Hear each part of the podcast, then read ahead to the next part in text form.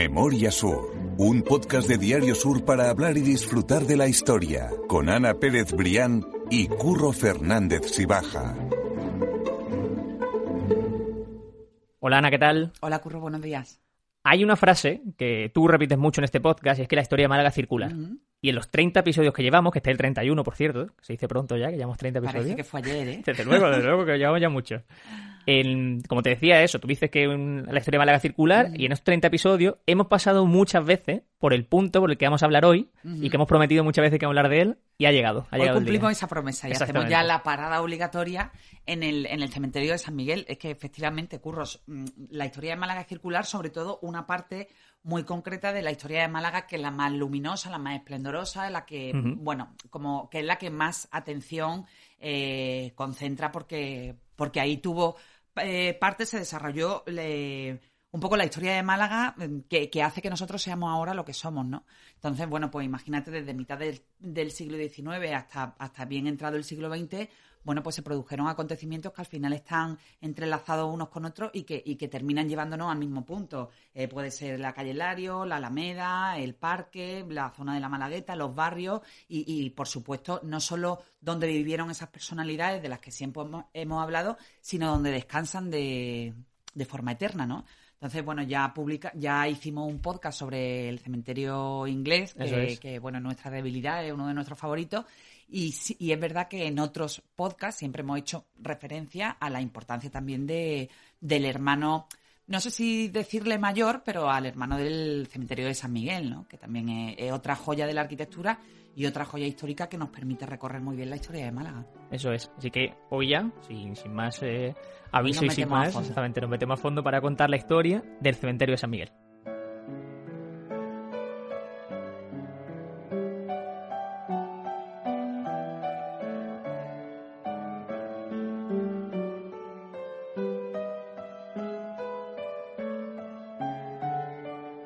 Vamos a irnos el cementerio de San Miguel. Vamos a contar 10 cosas sobre el cementerio que quizás no sepas, porque uno de los espacios más elegantes de Málaga, a mí me encanta. Sí, sí, la verdad. Y, con la, y con la última recuperación de ese parque ganado para, para la ciudad, bueno, pues muchísimo mejor. Yo siempre además también he defendido que, mm, no sé, según nuestra cultura mediterránea, la, la cultura que tenemos de despedir a las personas y quizá un poco basada en el, en el dolor, ¿no? Mm, me- me- me llama mucho la atención cómo se eh, se asume esa convivencia con, con los cementerios y con este tipo de camposantos históricos en otras culturas más europeas, ¿no? Entonces siempre he reivindicado eso. Yo incluso me acuerdo que cuando estudiaba afuera tuve la oportunidad de vivir eh, enfrente de un cementerio que al principio eh, horrorizada que no me pillaba allí la, la residencia, pero, pero es verdad que ahí fui aprendiendo eh, cómo la ciudad al final se acaba nutriendo de esa historia que, que emanan de, de los cementerios históricos, ¿no? Y cómo realmente son atracciones que quizás nosotros no tenemos muy interiorizadas, ya quizás un poco más en los últimos años, pero sí que es cierto que, que también hemos vivido muy de espalda a ese tipo de, de espacios, ¿no? Sí, también en parte gracias a esa remodelación del cementerio, que aunque Claro, que la se parte hace de parque atractivo, se hace más atractivo y se permite, bueno, pues también tiene un, un sistema de, de, mm, didáctico Sí, y, de, sí. y de recorrido por las instalaciones desde el punto de vista de la historia, de quién estuvo allí, que aportó la historia de Málaga, que también merece mucho la pena. Pues sí. El primer paso en este paseo eh, es indudable y es que quiero preguntarte y quiero que nos cuentes cuál es el origen del cementerio de San Miguel. Pues mira, el cementerio de San Miguel, ya lo hemos comentado también en otros podcasts, Curro, eh, se remonta en concreto a principios del siglo XIX, entre los años 1803 y 1804 comienza la, la- la obra del cementerio, pero no se bendice hasta 1810. Eh, ¿Qué ocurre? Como te digo, hemos hablado en otras ocasiones de esa costumbre anterior de que los enterramientos se hicieran en las iglesias de la ciudad. Por ejemplo, la iglesia de los mártires era una de, los espacios donde más se enterraba la gente. Eh, y esto está muy vinculado a otro asunto del que también hemos hablado en muchos podcasts, que era la insalubridad que representaba el enterramiento en, una zona que ya era absolutamente urbana y que, y que se prestaba a la convivencia entre los vivos y los muertos, muchos de ellos fallecidos a causa de epidemias y de todo ese tipo de, de enfermedades y que representaban un auténtico peligro. El hecho es que, bueno, que las autoridades de la época, aproximadamente a finales del siglo XVIII, ya comienzan a, a no recomendar e incluso a prohibir esa costumbre tan extendida de los enterramientos en la iglesia. Y la ciudad mira, por lo tanto, igual que en, que en otras eh, ciudades hacia el exterior de, bueno, de los muros imaginarios de la ciudad, ¿no? Hacia el exterior de la ciudad. Y en el caso concreto del cementerio de San Miguel, bueno, pues se plantea la idea de hacerlo en esa parte norte de, de la ciudad, bueno, pues para terminar con esa costumbre de, de los, del refugio de la iglesia, ¿no? Se bendice el terreno y poco a poco, con muchísimo recelo por parte de los vecinos, porque eso también, de eso también hablaremos ahora, pues ya se va eh, acostumbrando, ¿no? Sí, conformando pues la idiosincrasia del cementerio de San Miguel. Hay un detalle, y con eso nos vamos a la segunda historia que queremos contaros sobre el cementerio de San Miguel, y es que en esa época en Málaga hubo una epidemia de vómito negro y por lo tanto, como tú decías, por tema de salubridad, las autoridades quisieron que esas personas, por riesgo de, infectarse básicamente, esas personas que habían fallecido, se enterrasen lejos del centro de la ciudad. En ese momento, lejos del centro de la ciudad era el cementerio de San Miguel, que estaba en la zona norte, y que bueno, que ahora pensamos que está al lado y que es casi el pleno centro, pero, pero que ah, en ese momento era bastante lejos de la ciudad y bastante al norte. Se aprovechó entonces el propio cementerio de San Miguel para enterrar a esas personas que estaban eh, infectadas por el, el vómito negro, pero había dos problemas. Uno era el caso de que no había una iglesia cercana, como tú decías, en el caso de la iglesia de los mártires, que era la más, la más común, la más popular, no existía en el caso del cementerio de San Miguel. No había una iglesia cercana que pudiese valer como esa vía directa hacia, hacia, la vida eterna. sí, sí, totalmente. Y la segunda era que al no estar delimitado el cementerio de ninguna forma, los, los, eh, los saqueadores de tumbas, ¿no? Aprovechaban para quitar todas las pertenencias con las que se enterraban a, los, a los fallecidos, que es un caso terror, terrible. Sí, claro, abrían las tumbas y, se producían robos. Entonces, bueno, la gente horrorizada decía, dice, encima que ya no me puedo enterrar al abrigo de mi iglesia en suelo santo y cerquita, cerquita, cerquita del altar, que por cierto también había clases sociales a la hora de enterrarse. Estoy hablando de la época de la iglesia. Bueno, por supuesto también de los cementerios, pero en el caso de la iglesia Mm, los más pudientes, las clases más acomodadas, se, enterraban en torno al altar mayor y después las clases más populares se enterraban ya a las afueras de la iglesia. Por ejemplo, en el caso de los mártires, la entrada al cementerio coincidía con donde ahora hay un, conocido baño árabe. O sea, imaginaros, era bastante amplia la zona de Camposanto. No, yo no lo conocía, es curioso. Claro, la gente tenía problemas, tenía miedo para enterrarse allí porque pensaban que, no iban a acceder a la vida eterna, que a la, si le enterraban iban a quitarle sus bienes más preciados con los que habían enterrado, pero se encontró una solución que fueron los nichos tapia. Esa fue la solución que encontraron, ¿verdad? Es el sí, punto efectivamente. Eh, vamos a ver, los nichos tapia además son, eh, forman parte de esas soluciones imaginativas de las autoridades de la época que cuando no tienen dinero pues intentan resolver ese problema con, con soluciones más o menos imaginativas. En este caso, eh, fue así y contaron para eso, el ayuntamiento de la época contó para eso con la, con la colaboración de las cofradías. También hemos hablado en alguno de los podcasts de cuál era ese, papel tan tan importante de las cofradías en el enterramiento de sus hermanos, sobre todo de los más de los más modestos que no tenían medio, entonces bueno, las cofradías asumían esa labor ya no solo de, en acompañarle en los momentos últimos de su vida, sino después hacerse cargo de, mm, del enterramiento de, la persona. Entonces, en el caso del cementerio de San Miguel, se llegó a una solución que, realmente después fue muy práctica y sirvió para delimitar los, márgenes y los límites del cementerio, que fue hacer eh, nichos eh, tumbas que a medida que se iban colocando, a modo, eh, quizá es una eh, una fórmula que no debería de utilizar, pero la gente se lo puede imaginar muy bien. Tipo Tetris, iban poniendo los nichos uno encima de otro y uno al lado de otro, y a partir de ahí se fue haciendo una tapia casi perfecta con todos esos nichos de, todas esas cofradías. Y entonces el ayuntamiento lo único que tuvo que hacer ya, eh, después de que se colocaran en el grueso de los nichos, que eso fue en torno al año 1821 y 1829 en esa década, fue el ayuntamiento lo único que tuvo que poner fue el, cerramiento final, ¿no? La puerta. Entonces, bueno, pues fue una solución que, realmente sirvió. Y la primera cofradía en enterrar allí a su hermano eh, fue la de Viñeros.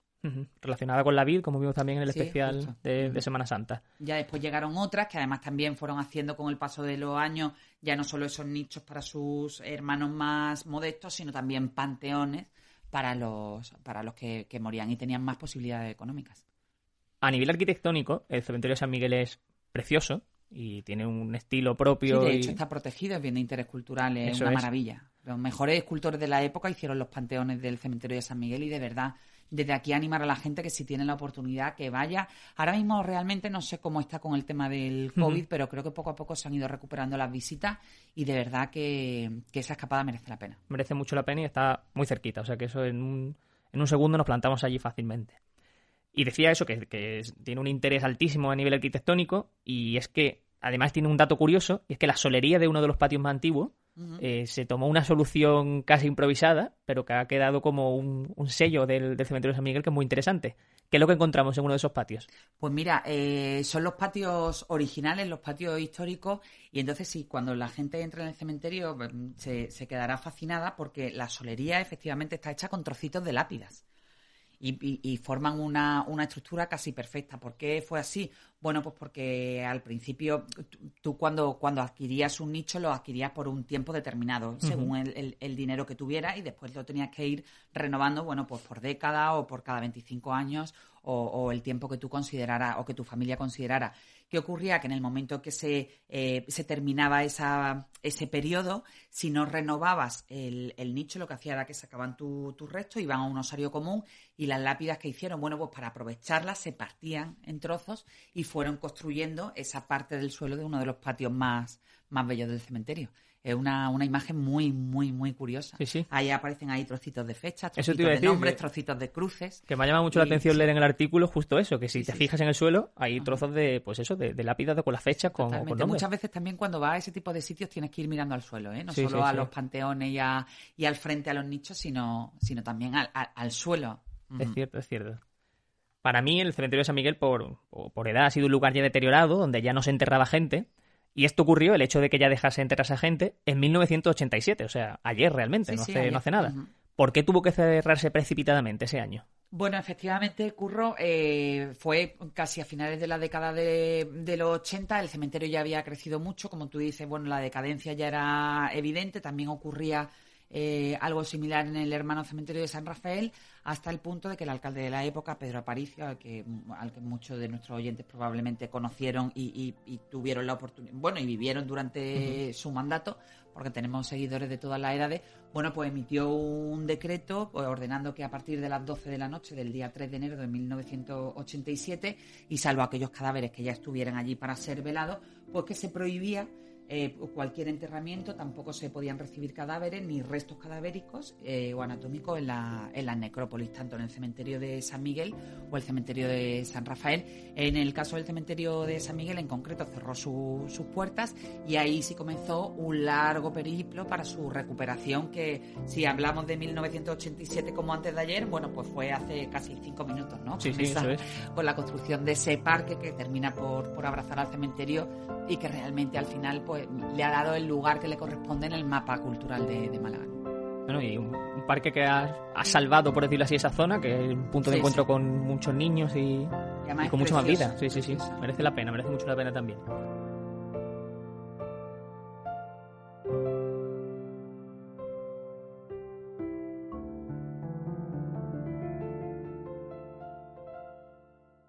Hoy en día el cementerio cuenta con 250 panteones y nichos también, obviamente, pertenecientes a algunas de las familias más conocidas de Málaga de los siglos XIX y XX. Y uno de ellos, tal y como te contó a ti Mar Rubio, en ese enlace que dejamos siempre en las notas del podcast para leer el artículo tranquilamente, quien quiera, quien quiera verlo, es el Panteón de los Malagueños Ilustres, que cuenta con cuatro personajes, como el caso del poeta Salvador Rueda o el escultor e imaginero Francisco Palma García, que muchos de los que sean amantes de la Semana Santa de Málaga van a reconocer fácilmente.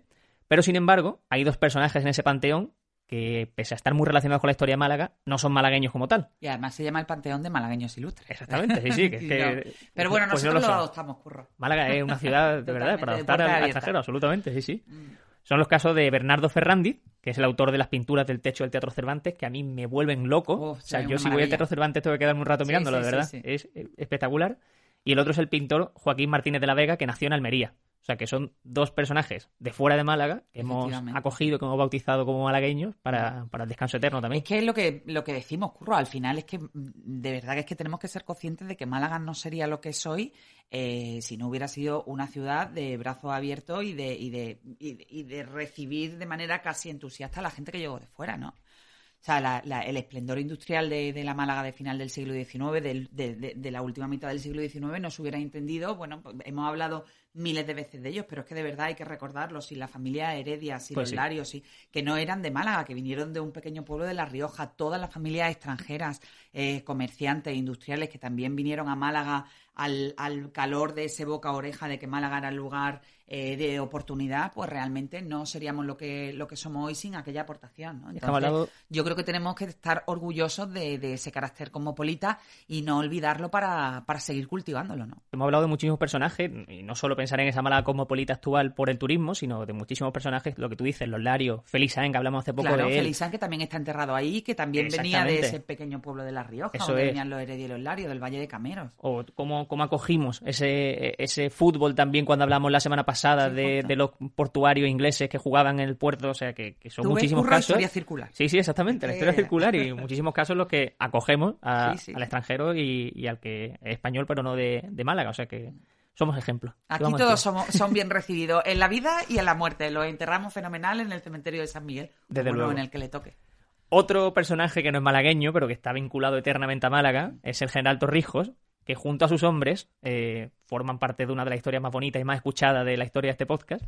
Y también tiene una relación con el cementerio, una Mm. relación con una historia muy chula que quiero que nos cuentes. Sí, efectivamente, bueno, es uno de nuestros grandes hombres, uno de nuestros grandes ilustres y uno de los grandes protagonistas de este podcast, de cuando escribí la historia en el periódico. Es decir, es, eh, la historia del general eh, José María Torrijos es absolutamente imprescindible en, en Málaga. Eh, bueno, pues eh, efectivamente el general Torrijos, ya explicamos, creo que en el segundo o el tercer podcast, no Sí, tardamos mucho en rescatar su historia, que efectivamente está enterrado con, otros 40 con sus 47 hombres eh, bajo el obelisco de la Plaza de la Merced, una vez que fueron ajusticiados en diciembre de 1831 en las playas del Bulto. Hay que recordar también que el hombre que hacía el número 48, que era Robert Boyd, fue el, el primero, bueno, o el segundo en ser enterrado en el cementerio inglés, que precisamente el cementerio inglés se abrió para honrar y para dignificar el enterramiento de Robert Boyd, que también era un militar, en este caso irlandés, que no podía compartir vida eterna con sus compañeros de, de batalla porque era anglicano. Era y entonces en aquella época no estaba permitido que compartieran, que, compa- que- compartiera suelo católico. El hecho es que una vez que son ajusticiados los, los Torrijos y su hombre, bueno, pues estamos en un tiempo político absolutamente convulso. Hay que recordar que fueron ajusticiados por orden de Fernando VII, época absolutista, y una vez que, que mueren son eh, eh, trasladados directamente al cementerio de, de San Miguel. Bueno, en un periplo que no solo eh, incluyó el enterramiento ahí, sino que precisamente por esa convulsión de la que hablamos, eh, se, se, mm, se acarició la idea y finalmente se ejecutó de llevarse incluso a Torrijo a otra zona escondida del Peñón del Cuervo para que no se profanara su tumba por, por, por esta Por motivos cuestión obvios, sí, sí. política de la que estamos hablando. El hecho es que eh, Torrijos y sus generales estuvieron enterrados durante unos años en, en un nicho, el resto de los, de, los, de los acompañantes de menor rango estuvieron en una, en una fosa común, hasta que finalmente se, se despejó, es decir, ya terminó el, absolutismo de Fernando VII, ya entró la, época liberal y se pudo hacer y se pudo empezar a proyectar, también se pudo tener el dinero suficiente, porque como, hemos recordado muchas veces, tampoco el ayuntamiento tenía el dinero suficiente para el obelisco. Cuando finalmente se hace la Plaza de la Merced, Torrijos, su general imprescindible y esos otros hombres son ya eh, derivados a- bajo el obelisco de, de la Plaza de la Merced y, y dejan el cementerio de San Miguel. Un Torrijos que también estuvo un tiempo enterrado en, bueno, se cree que en las playas del Peñón del Cuervo. Sí, sí, efectivamente, se lo tuvieron que llevar allí para, para proteger su, su cadáver. Es curioso, es curioso, la verdad. Sí, sí, la verdad es que Torrijos también en la, en la vida eterna tampoco pudo descansar el hombre, por lo menos en los primeros años, porque Sí, fueron sí. realmente convulsos. Ay, por cierto, Curro, otro detalle curioso. Bueno, a pesar de que en el nicho donde estuvo Torrijos hay una plaquita que recuerda que, mm, que el general estuvo allí enterrado, en ese lugar hay otro personaje absolutamente imprescindible en aquella historia del ajusticiamiento en las playas del, Bu- del Bulto, eh, que comparte descanso eterno con la mujer de, de Torrijos, con, con Luisa, que fue el padre Vicaría que como te decía fue el, el- encargado ¿no? de asistir a ese hombre en su última noche en el convento del Carmen y en darle bueno pues las bendiciones y el soporte espiritual para eh, antes de que fuera Para lo que se le venía. ajusticiado. Una vez que él murió, que además eh, ha- hay algunos documentos históricos que dicen que él no terminó de superar aquel, aquel episodio en las playas del Bulto y que desde entonces como que vivió eh, ca- casi casi ido, ¿no? Entonces en el momento de la muerte la, la- la mujer, la viuda de Torrijos, se enteró que no, que, o- que no había un lugar para para él y decidió, eh, bueno, pues abrir un hueco en su nicho, con lo cual, pues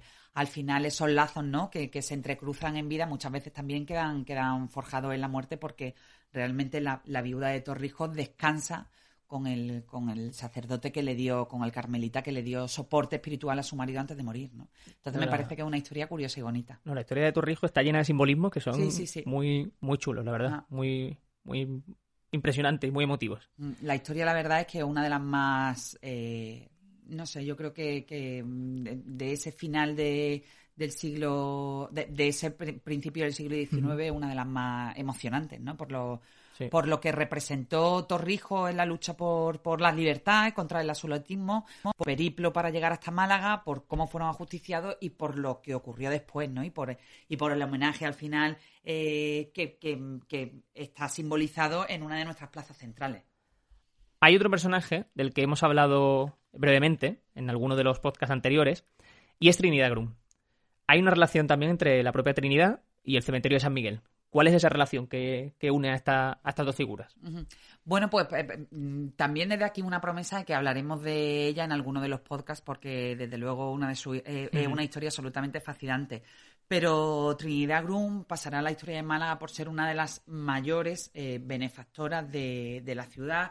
Ella tuvo una vida absolutamente desgraciada, creo que hemos hecho referencia en algún momento del podcast. Se dice que su marido eh, se suicidó, que era un Heredia, hijo de Manuel Agustín Heredia, se suicidó eh, cuando su hijo era muy pequeño, ya de hecho creo que estaba incluso embarazada, eh, cuando fue a recuperarse de aquella pérdida de su marido en, en un barco que la, que la mm, que la dirigía con su hijo a Cádiz, hubo un naufragio y bueno, y perecieron dos de su hija, es decir, tuvo una vida absolutamente desgraciada y en esa recuperación o, en ese ejercicio de intentar poner paz en su vida se volcó absolutamente en las causas sociales de Málaga. De hecho, cuando, cuando ella murió, que murió el 31 de agosto de 1896, no se recuerda en la ciudad otro... Eh, otro duelo y otro, y otro dolor semejante al que, al que se vivió con doña Trinidad Grun. De hecho, a ella le habían ofrecido, antes de, antes de morir, eh, ser enterrada en la catedral, en la Catedral de Málaga, en la Girola, como, como gesto de homenaje y como gesto de respeto a todo lo que había hecho por la ciudad. Pero ella decidió que, no, que ella quería enterrarse en el cementerio de San Miguel, en el panteón donde ya reposaba Manuel, eh, su marido, y como último gesto eh, de esta gran mujer también decidió que parte de, ese panteón pues fuera dedicado a, las monjas de la caridad. Eh, a las que ella había también ayudado con el asilo de San Manuel o el colegio de San Manuel. Y bueno también pues pues ya te digo pues decidió abrir una parte del, panteón a, la, orden. Y de hecho hay muchas monjas enterradas ahí con, doña Trinidad Grum tenemos tenemos que abordar el, la historia de Trinidad Grum porque es muy muy interesante. Absolutamente Vamos a ir cerrando este capítulo con dos historias más. La primera, con uno de los panteones más antiguos que hay en el cementerio, y es el de la familia Castel, una familia que yo no conocía en absoluto y que me parece una historia muy chula porque sí bueno quizás te sonará por Café Castel Eso que, es, sí, sí, que además efectivamente es el origen de la familia Castel pero sí eh, uno de los primeros panteones además uno de los más bonitos es el de la familia Castel hay otros eh, absolutamente bellísimos como el de los Larios, los Heredia, los Rein, los Subirón, los Pri, es decir, toda, la, familia de Málaga pero el de la familia Castel era eh, eh, realmente bonito y significativo porque además fue uno de los primeros. Bueno, pues rinde homenaje al impulsor, de, al patriarca de la familia, que fue Simón Castel Sáenz, que fundó la Casa de Café Castel en 1875, en pleno auge mundial de, ese mercado, y que además tuvo su despacho durante muchísimos años en la, en la calle Larios. Y bueno, y la familia está enterrada ahí en el cementerio de San Miguel. Curioso, curioso porque no conocía la historia de la familia. Me sonaba como esa figura, ¿no? De café, pero no, no lo conocía. Sí, sí, la verdad. allí, además de los Castel, reposan los restos de otro de los grandes de la cultura malagueña, aunque no hay ninguna placa que lo que lo recuerde, pero fue el pintor José Moreno Carbonero. Sí, sí, ni más ni menos, vaya. Sí, sí, sí. Acabamos ahora ya la, este podcast contando también eh, una historia, y es que el propio cementerio de San Miguel ha sido escenario de una película, en concreto de Duende y Misterio del Flamenco, que es una película de Edgar Neville, que a pesar del nombre, mucha gente no sabrá que, es español, vaya, que no tiene ninguna relación más con el extranjero. Es una película de 1952, sobre la que el propio director decía en Diario Sur, en una declaración al periódico, mi película, que ruedo con guion mío para Cesario González, es la exaltación del cante del baile flamenco. no es un documental, sino la historia del genuino folclore de esta tierra. Y cogió como escenario el cementerio. cementerio. Es muy curioso. Sí, sí. Allí lo que buscaba además era la tumba de Juan Breva, tumba que no encontró y que al final tuvo que añadir como atrezo pintando el nombre de, del propio Juan Breva en la tumba para, para que quedase Sí, sí, figurado curioso, curioso. Como, como ese punto de Sí, también de como descanso. escenario de rodaje, ¿no? Curioso, ¿no? miles de películas se rodan en cementerio y nosotros tenemos aquí dos absolutamente bellísimos. El otro Ah, día, sí. por cierto, me llamaban, se ponía en contacto un compañero nuestro para, para rodar en el cementerio inglés, para pedirme algún contacto porque Ah, querían bien. rodar, eh, hacer algún tipo de, de producción en el cementerio. Pues seguro y que yo creo que también eso es una manera de, de salvarlo, ¿no? Sí, De-. En el caso concreto del cementerio inglés que lo está pasando tan mal. Ujú. Leía también el otro día en el periódico que van a hacer un, un sendero que va a unir el cementerio inglés con, el castillo de Giralfaro, Sí, si no me equivoco. O sea, que eso la también... por cañada de los ingleses y Pues bueno, son, son eh, em, obras que, que bueno, que, que tampoco tienen tanto coste y que tampoco son tan complicadas, pero que sirven para, para poner en valor, no me gusta mucho esa palabra, pero bueno, aquí creo que viene bien, eh, bueno, el cementerio, ¿no? No, y para unir dos puntos de la ciudad Sí, que sí, son sí, muy claro, dos puntos que- y que además también tienen mucha vinculación. Absolutamente. Sí, sí. No quiero cerrar el podcast del cementerio de San Miguel sin recordar que ahí también está enterrado, que no, que no hemos hecho referencia, pero le dedicamos un podcast entero. Curro, acuérdate de- del hijo de Sánchez Pastor. Exactamente, que lo dijimos hace poco. De- Amalia Heredia creo que también estaba, ¿no? sí, Amalia también, Heredia también, O por sea, es que Amalia Heredia, de todos, todos, todos, todos los Larios, los. Heredia, todos, todos. Y ahí tendremos, dejaremos también la nota del podcast de aquella reyerta entre concejales que, es. que terminó en muerte y que se desarrolló en pleno corazón de Calle Lario, en el círculo mercantil. Y hace poco me dijeron, oye, que habláis siempre de los enlaces de las fotografías, pero no sabemos cómo acceder. Que es muy fácil, que simplemente tienen que bajar la pantalla, o sea, arrastrar, arrastrar el dedo ha- hacia arriba y ahí van a ver un montón de enlaces. Exactamente, dice, el scroll, eso es. Van a ver un montón de enlaces que solamente tienen que pinchar y son enlaces al, a noticias del periódico donde van a ver las propias noticias escritas, fotografías. antiguas, sí, sí. O sea, va a haber mucho contenido que, que les va a gustar seguro. Así que, Ana, ya creo que queda recoger y, y Y- esperar para la semana que viene. Seguro, curro. Genial, mil gracias. Oye, siempre a ti. Memoria Sur es un podcast de Diario Sur. Escucha un nuevo episodio cada semana en iVoox, Spotify, Apple Podcast y consulta las referencias de este episodio en diariosur.es.